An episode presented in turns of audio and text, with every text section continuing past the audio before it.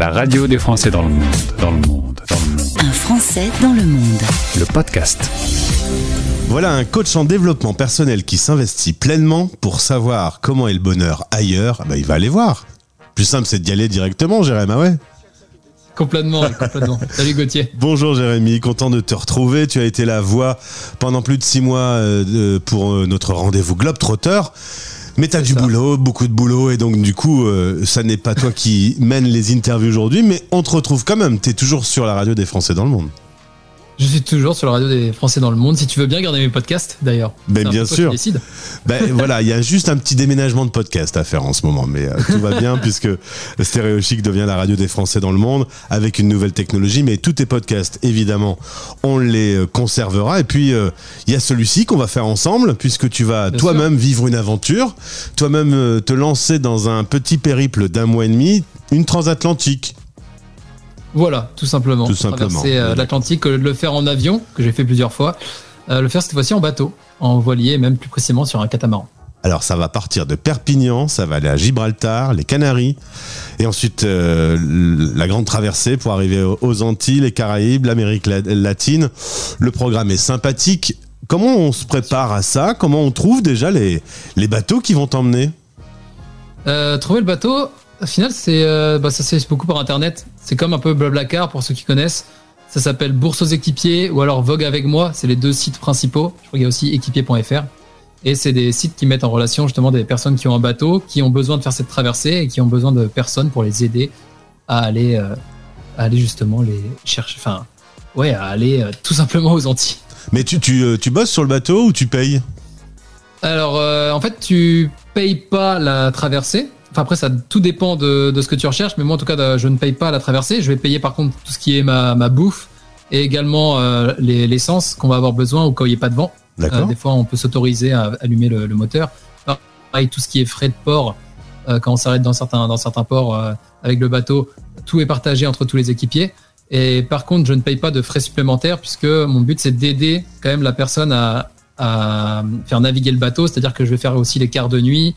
Je vais m'occuper de, de ce qui est la bouffe. Euh, Enfin, après, c'est un peu comme une coloc, quoi. C'est, tu fais Ouais. la bouffe, tu fais le ménage euh, et tu fais en sorte que le bateau reste clean et tu essaies de le faire avancer. quoi. C'est une coloc, mais sur un voilier, quoi.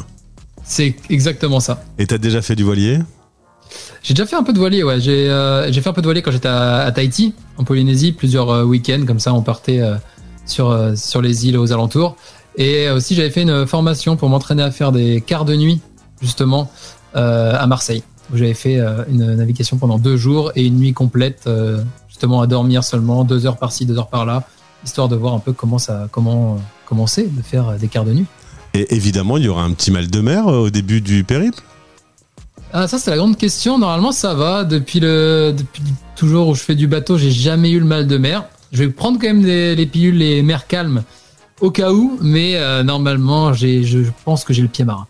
Est-ce que c'est euh, une traversée qui peut être un peu musclée, un peu costaud? Est-ce qu'il peut y avoir des vents euh, ou de la pluie, des choses un peu défavorables? Alors, c'est possible. Et d'ailleurs, ce qui est intéressant, c'est que la personne avec qui je fais cette transatlantique, euh, elle fait sa 30e transatlantique, je crois. Donc, elle en a vu. Et elle me dit que la plupart du temps, ce qui est le plus dur, au final, c'est ce qui se passe dans la Méditerranée. Parce que c'est là où il y a le, plus de, de vent. Avec, alors après, je sais pas trop euh, expliquer, mais je sais qu'en Méditerranée, ça peut être, euh, ça peut être plus violent que la traversée en elle-même, qui normalement, dans ce sens-là, est, beaucoup plus calme que dans le sens retour anti vers l'Europe.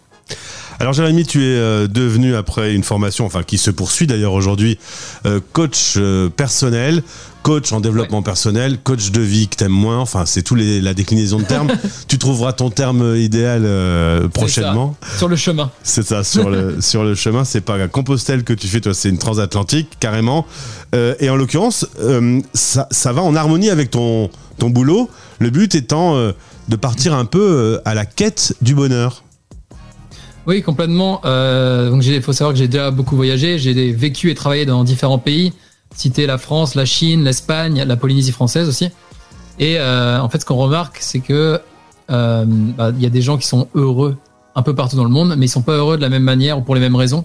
Et je trouve ça intéressant d'aller voir les, autres cultures et de d'allier en fait ma passion pour euh, le voyage et euh, mon intérêt pour euh, le coaching, le développement personnel, en justement en allant voir les personnes et en leur et en retirant un peu qu'est-ce qui les rend heureux aux quatre coins du monde et voir si on peut pas avoir quelque chose de général à mettre euh, dans mes coachings personnels euh, derrière.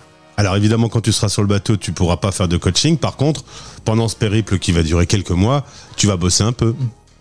Bien sûr, euh, je- dans le bateau, je vais prendre plein de, plein de bouquins déjà et euh, je peux télécharger des, les modules de mes formations qui me permettent de continuer à, à m'instruire pendant, pendant ce voyage d'un mois, un mois et demi. Le dernier voyage que tu as fait quand on s'est parlé, tu étais du côté de Los Angeles, puis tu es allé au Mexique. Tu avais Ouais. euh, augmenté une flambée des prix, euh, une inflation assez violente. Ouais. Euh, ça risque de se reproduire à nouveau. Le- la planète est un peu perturbée par pandémie, tensions économiques et, et tensions politiques. Tu penses que peut-être moins là-bas, dans le monde, en, en Amérique du Sud, est-ce que tu penses que ça va se reproduire quand même? Euh, je pense que ça va se reproduire quand même. Euh, déjà pour mon voyage, la personne qui fait la transatlantique m'a déjà dit que le prix classique qu'on va les payer euh, pour le mois et demi va sûrement augmenter de, de 2 ou 300 euros.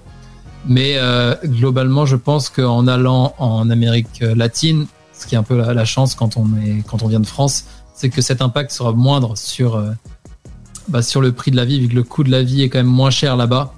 Euh, même si c'est plus cher, je pense que ça restera quand même moins cher que ce qu'on peut vivre en France actuellement. Et en l'occurrence, la recherche du bonheur, c'est peut-être, comme disait dans le livre de la jungle, qu'il en faut peu pour être heureux. Exactement. Ça se trouve, on pourra vivre d'autres choses.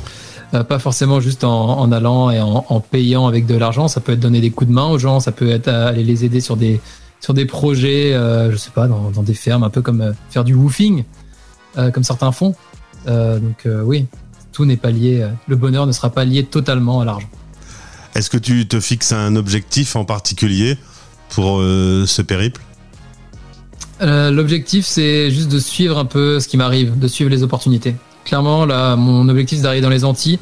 Je sais que le bateau avec lequel je voyage, normalement, s'arrête dans quatre îles différentes. Donc, j'ai un peu le choix déjà pour débarquer. Euh, et en fait, c'est y aller au, au feeling, clairement. Y aller au feeling et rejoindre le, le continent avec d'autres bateaux, du coup, des Antilles jusqu'au continent, ouais, avec, euh, en faisant du bateau stop. Et euh, en me laissant voyager, euh, sachant que pour l'instant, j'ai comme objectif le Mexique ou la Colombie en fonction des, des différentes opportunités que je peux avoir.